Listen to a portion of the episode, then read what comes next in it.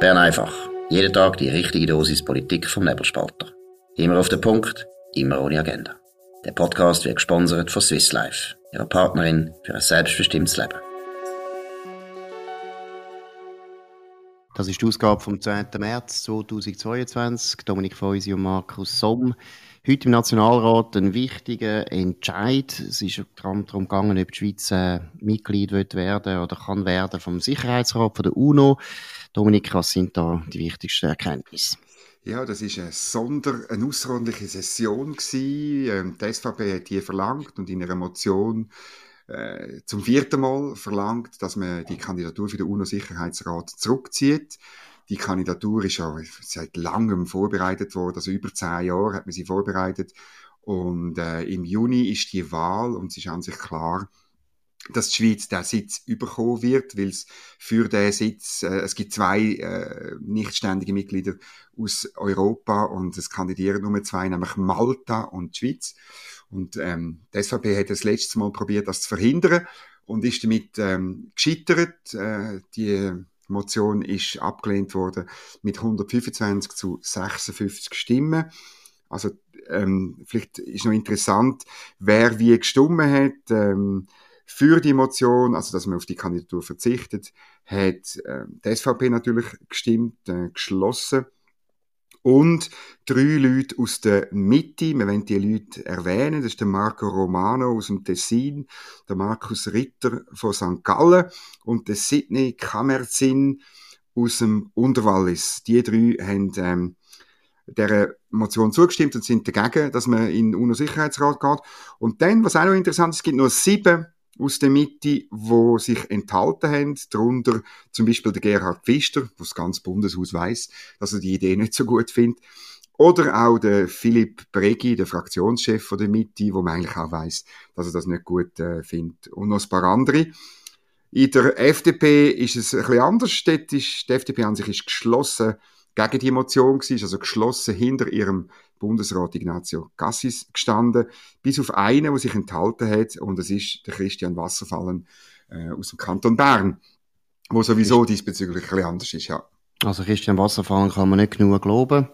Das ist einer der zuverlässigsten Freisinnigen, die es überhaupt noch gibt, auch in anderen Fragen, das ist klar. Zweitens, ja, wahrscheinlich hat die FDP jetzt einfach Ignazio Cassis auch unbedingt wollen zustimmen, weil er ist sowieso unter Druck. Er ist angeschlagen seit dem zögerlichen Entscheid, was die Sanktionen betrifft, gegen Russland. Aber sonst muss man dann schon sagen, also die Freisinnigen haben ja schon den Kompass völlig verloren. Also meine, man kann nicht die ganze Zeit von Neutralität äh, schwätzen und, und, und nicht sehen, dass Sicherheitsrat ist jetzt wirklich ein Gremium, wo mehr als neutrales Land auf keinen Fall teilnehmen. Wir kommen absolut unter die Räder. Wir werden extrem viel Entscheid müssen fällen, wo wir sehr viele Leute äh, hässig machen, das ist mir gleich, das ist okay, aber wir sind einfach nicht mehr neutral. Also das ist wirklich, mir muss ich sagen, dass da die Freisinnigen zustimmen, finde ich sehr unverständlich. Also ich finde auch, ähm, man muss differenzieren. Ich finde das viel schlimmer für die Neutralität als die Übernahme von Wirtschaftssanktionen. Weil im Sicherheitsrat muss man sich in Sachen Krieg und Frieden positionieren. Und es gibt dann eigentlich kein Ermessensspielraum mehr oder ein neutralitätspolitischer Ermessensspielraum, sondern man positioniert sich einfach. Und die Argumentation, wir haben das Hintergrundgespräch mit dem zuständigen Botschafter ähm, Frank Grütter, die Argumentation im ETA ist, ja, aber das machen wir auch, wenn wir in der Generalversammlung sind. Also das ist sozusagen eine Argumentation, ähm, ist der Ruf schon ruiniert, lebt es sich ganz ungeniert. Und das finde ich halt, ist mit so einem Grundsatz wie Neutralität eigentlich nicht vereinbar. Und da glaube ich, das ist der viel größere Fehler, als wenn man sagt, hey, da ist eine, äh, eine Aggression äh, von Russland auf die Ukraine, da übernehmen wir Sanktionen. Absolut sehe ich also wir haben ein lange darüber geredet, äh, über die Sanktionen. Vielleicht hätte man schon noch ein bisschen einen eigenständigeren Ton finden Das haben wir schon besprochen. Aber was genau. ich auch noch würde sagen, ich glaube, es wäre ja eigentlich jetzt auch der richtige Zeitpunkt, sich zurückzuziehen überhaupt aus der UNO. Ich meine, wenn man jetzt sieht, wie der Krieg funktioniert, wie Russland als Vetomacht verhindert, dass sie überhaupt verurteilt werden, Das zeigt, die UNO ist ein Papiertiger. Das ist eine Institution, wo den Leuten etwas vorspiegelt, wo nicht da ist. Oder die Leute, es ist ja gut gemeint gewesen. Die Leute haben das Gefühl gehabt, die UNO tut den Frieden sichern. Seit der Gründung hat die UNO, soviel ich weiß, so gut wie keinen einzigen Krieg können verhindern. Und es wird meiner Meinung nach immer grotesker, eben gerade, weil man ja jetzt sieht, einerseits wird Russland immer mehr zu einem Aggressor, ist eine Vetomacht. China ist auch eine Vetomacht und tut schon seit Jahren einen anderen souveränen Staat einfach bedrohen. Es ist äh, eine Institution, wo man eigentlich könnte jetzt als Schweiz und eben gerade als neutrale Schweiz Abschied nehmen. Es ist vollkommen die falsche, falsche Politik, dass man jetzt gerade noch im Prinzip das noch eskaliert und, und sagt, ja nein, wir wollen sogar in Sicherheitsrat.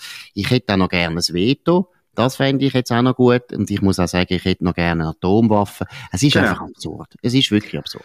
Ja, es ist schon ein bisschen absurd, aber es ist halt die Frage, ob man ein Kind im Bad ausschüttet. Da bin ich ein bisschen anderer Meinung. Weißt, und es wäre nichts gewonnen, wenn wir austreten, meiner Ansicht nach. Wir wären ja trotzdem unter Druck, wirtschaftliche Sanktionen müssen ja, zu übernehmen, wo wir ja schon gemacht haben, bevor wir der UNO beitreten sind.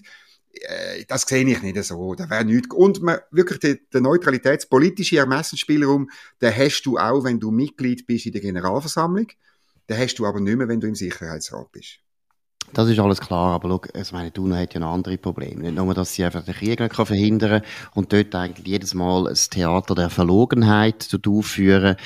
Das eine, da würde ich einfach nicht dabei sein. Da muss ich wirklich sagen, das ist jeder Franken schade. Aber auch sonst muss man sehen, die UNO ist ähnlich wie sehr viele andere internationale Organisationen jetzt eigentlich ein von diesen wichtigen Wegen geworden, wie man Demokratie von Ländern kann ausschalten. Und da sind wir auch sehr stark betroffen. Ich finde, auch bei der WHO haben wir solche Probleme. Wir haben Probleme bei der, bei der WTO, dort geht's noch fast am meisten. Wir haben es bei der Internationalen Arbeitsagentur. Die UNO ist eine sehr, sehr gefährliche, undemokratische Institution. Ich finde, wir haben dort nichts verloren. Aber gut, da müssen wir uns jetzt auch nicht ändern. Äh, ich hätte noch eine andere, äh, ja? Ich hätte noch einen anderen Gedanken, wo mich wirklich heute Morgen so ein bisschen, wo ich auch die Debatte gelesen Es ist übrigens sehr kurz gegangen, die Debatte. Es ist, ähm, es hat einen Auftritt gegeben von Roger Köppel und so, wo aber ein bisschen, ich sage jetzt, fahrig war, wo de, denen, die anderer Meinung sie sind, äh, nicht, äh, nicht wahnsinnig viel Respekt abgerungen haben, äh, mehr so ein bisschen äh, pour la Galerie und man hätte können, man hätte können härter, feiner, aber härter sein, aber item, die interessante Frage finde ich, warum hat eigentlich die SVP nie eine Volksinitiative gemacht? Und zwar mit folgendem Text. Die Schweiz kandidiert nicht für den UNO-Sicherheitsrat. Punkt. Warum? Hat man das nie gemacht. Man hat völlig Zeit gehabt in den letzten zehn Jahren. Und man hat ja andere Initiativen auch gemacht, irgendwie Volkswahl des Bundesrates oder, oder so, oder? Was ist deine, Vermutung? Was ist deine Vermutung? Ist es chancenlos oder was glaubst du? Ich habe mit ziemlich vielen Leuten geredet, inklusive Roger Köppel. Und es haben alle gesagt, wir haben etwa die mal drüber, drüber geredet und so. Wir haben aber das Gefühl gehabt, es sei nicht opportun. Und am Schluss sage ich dir, man hat wahrscheinlich nicht begriffen, wie wichtig und wie erfolgsversprechend so eine Initiative wäre. Jetzt, äh, zwei, drei Monate bevor man vermutlich gewählt wird, jetzt sieht man, wie, wie, wie, wie dramatisch das eigentlich ist für die Neutralität. Und äh, die SVP hat heute so ein, ein Bildli äh, mit einem Grabstein, äh, RIP, Requescat in Pacem, Neutralität und dann ein, ein, ein, ein Sterbekreuz 2022 verbreitet. Das ist hilflos von der SVP. Man hätte das können bekämpfen mit einer Initiative, wie man alles kann bekämpfen in dem Land. Und du glaubst, das ist Chance? Hat die gute Chance gehabt, finde ich interessante These. Ich hätte jetzt auf den ersten Blick gesagt, ja, dann äh, haben die Leute immer das Gefühl und Angst, ja, dann sind wir aber in der UNO auch nicht mehr richtig anerkannt und die Schweizer sind leider zurzeit ein bisschen so, dass überall äh, Panik haben, dass sie nicht dabei sind. Aber ja, ist Markus, stell dir vor, ja. also es haben dann ein paar SVP gesagt, ja, aber das ist dann so eine abstrakte Initiative. Da habe ich gesagt, hey, wenn der Text so gewesen wäre, die Schweiz kandidiert nicht für den UNO-Sicherheitsrat. Und der Titel von der Initiative wäre gewesen, rettet die Schweizer Neutralität. Und du weißt, gemäß Umfragen von der ETH Zürich, 96 Prozent der Schweizerinnen und Schweizer finden Neutralität, und zwar eine strenge Neutralität, richtig. Entschuldigung es wäre wie immer, eine Initiative durchbringen ist immer äh, ein Aufwand und ist nicht sicher, oder? Aber mhm. man wäre aber man wäre sehr weit gekommen. Und man hat natürlich, sie können viel mehr profilieren, als wenn man jetzt irgendwelche Bildchen von Grabsteinen verbreitet, oder? Gut, finde ich gute These. Leider vorbei. Können wir Genau. nicht ändern. Wir können die Initiative noch machen, aber ist auch langsam ein bisschen knapp. Aber Genau. was wir vielleicht gleich in der nächsten Zeit mal machen, entweder im Nebelspalter oder äh, auf Bern einfach einfach mal vier, fünf solche Fälle auch in der Geschichte zeigen. Oder was eben das geheissen hat für gewisse Le Lü- Länder, die da mit, äh, Mitglieder sind vom Sicherheitsrat, was da für Entscheid gefällt werden. Das ist nämlich den meisten Leuten nicht äh, so bewusst. Und man ist im Sicherheitsrat natürlich viel mehr auch unter Druck, dass man Stellung nimmt. Das kommt eben auch dazu. Natürlich. vorhin die Generalversammlung erwähnt. Dort hat es so viele Mitglieder, wenn da einer ausschert oder eben sagt, ich tu mich enthalten, ist viel weniger schlimm. Aber im Sicherheitsrat und so wie ich unsere Diplomaten kenne, die werden immer wollen in der Mehrheit sein, die wollen immer mitmachen. Wir haben heute nicht mehr Diplomaten, wie wir das früher noch mal hatten, die eben genau so Leute sind, die einfach gesagt haben, wir sind Schweizer und fertig. Sondern wir haben heute Schweizer, wir haben heute eigentlich Diplomaten, die sich wahnsinnig gefallen, wenn sie überall gut ankommen. Das ist ein bisschen das Problem. Ja, das ist ein bisschen so. Und das Gespür habe ich auch fest in dem Hintergrundgespräch eben mit dem Frank Grüter, das ist sozusagen der Leiter von der UNO-Abteilung da in Bern, gespürt. Ähm, ja, es ist halt am Schluss bleibt das Gefühl, wo man eigentlich bei dem Thema schon seit Anfang hat, seit Frau Galmire die Idee so ein bisschen gemacht hat. Es ist so ein bisschen, eben, auch dabei, sagen die Österreicher. Wir wollen dazugehören. Wir wollen eine wichtigere Rolle spielen. Und es ist noch interessant, der Frank Güter hat dann auch gesagt, ja, das werde dann eben uns helfen, mehr gute Dienste können anzubieten. Ja, das Und das, das sagt er ausgerechnet nach der, eine Woche nachdem, dass wir bei EU-Sanktionen mitgemacht haben.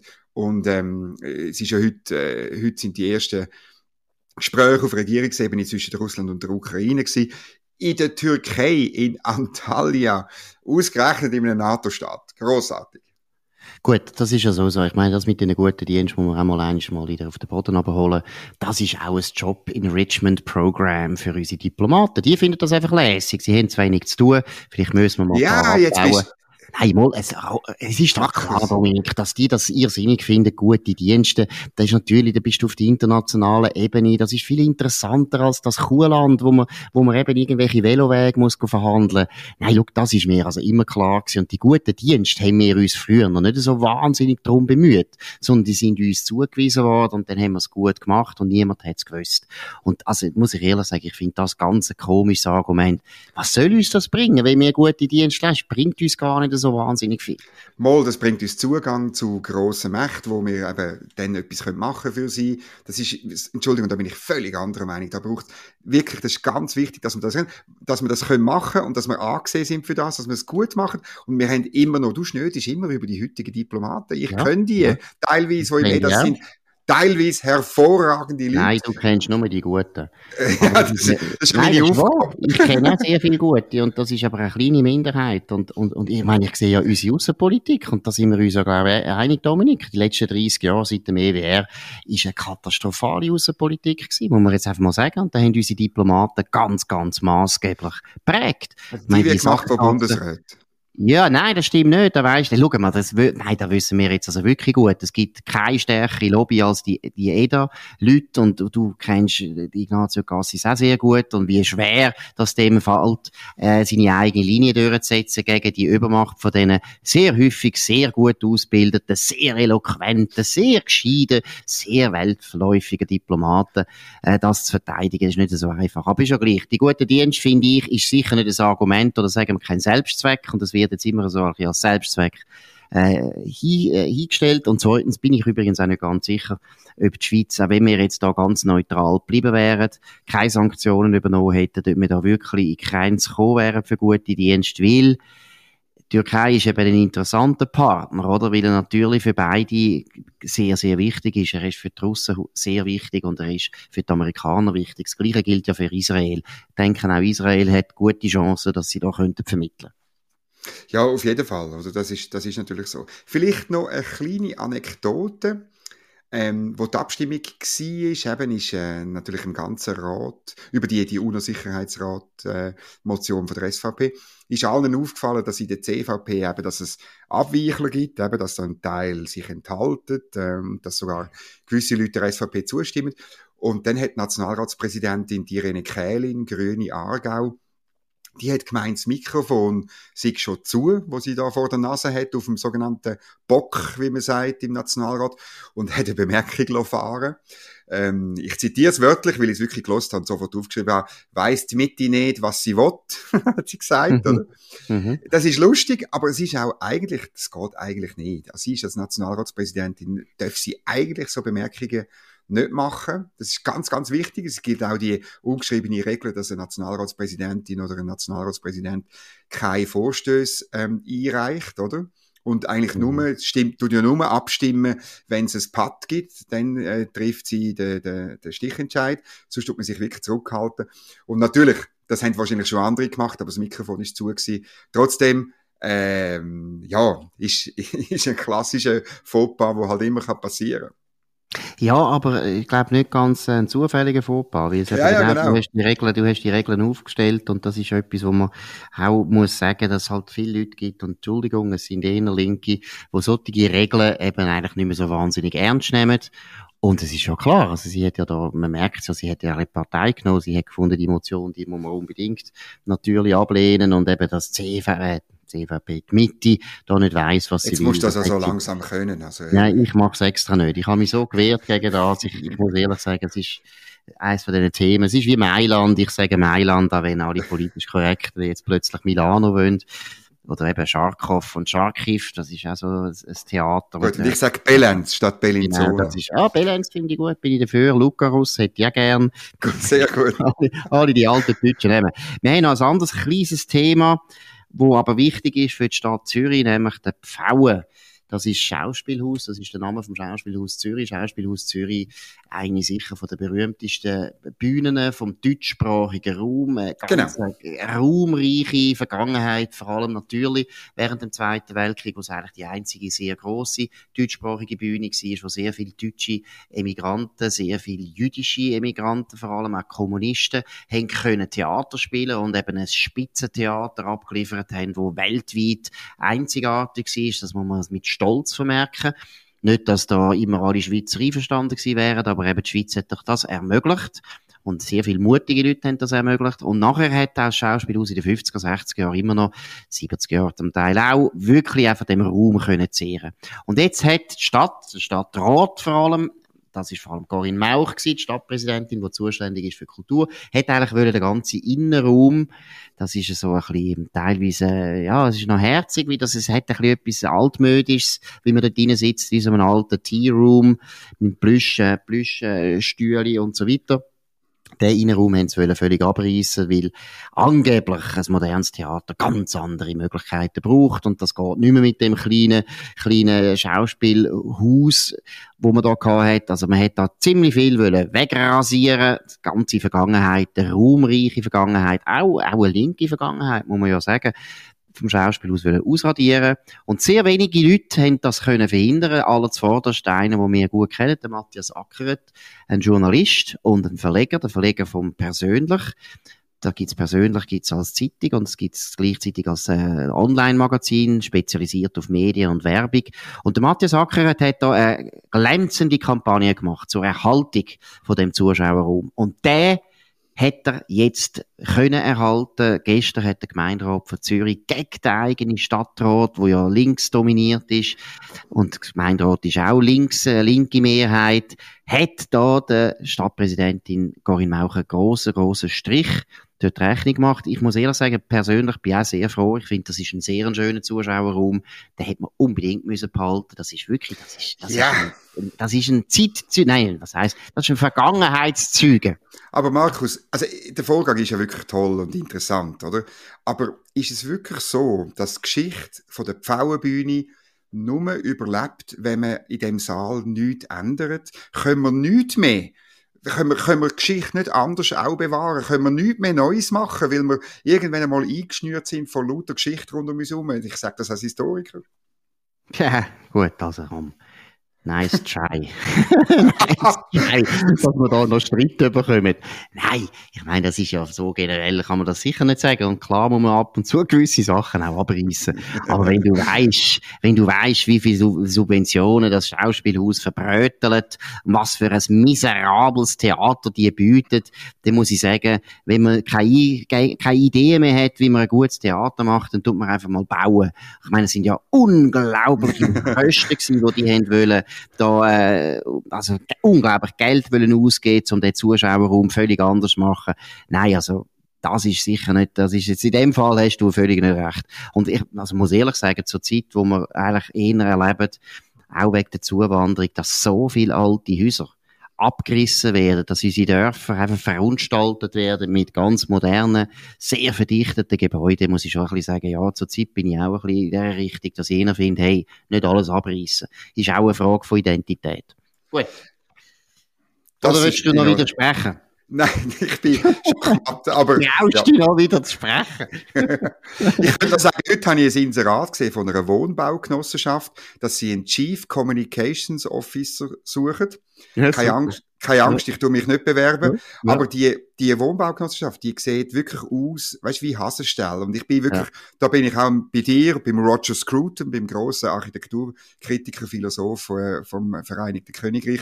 Und dann habe ich nur gedacht, ja, die, der Kommunikationsoffizier, auf Deutsch gesagt, der muss ja einfach können Hasenstell als artgerechte Menschenhaltung verkaufen. Ja, genau. Der das wäre meins. Da bin ich bei dir. Der sollte jetzt in Russland äh, rekrutieren aus irgendeiner, nein, aus irgendeiner grauenhaften, im Corbusier-Stil gebauten, grossen Wohnsilos, wo man gemeint hat, ist ja sehr kommunistisch, oder sagt der neue Mensch, der da kann leben kann. Ja. Da sind wir dagegen. Da sind wir dagegen. Deshalb sind wir froh, dass es den Pfauen gibt.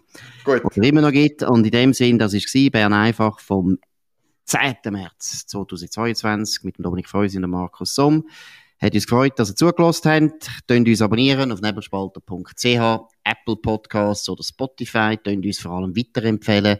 Kritisieren, loben oder sonst irgendwelche Bemerkungen machen, freut uns wirklich. Und in dem Sinn, bis morgen auf dem gleichen Kanal zur gleichen Zeit. Wir wünschen einen schönen Abend. Das war Bern einfach, immer auf den Punkt, immer ohne Agenda. Gesponsert von Swiss Life, ihrer Partnerin für ein selbstbestimmtes Leben.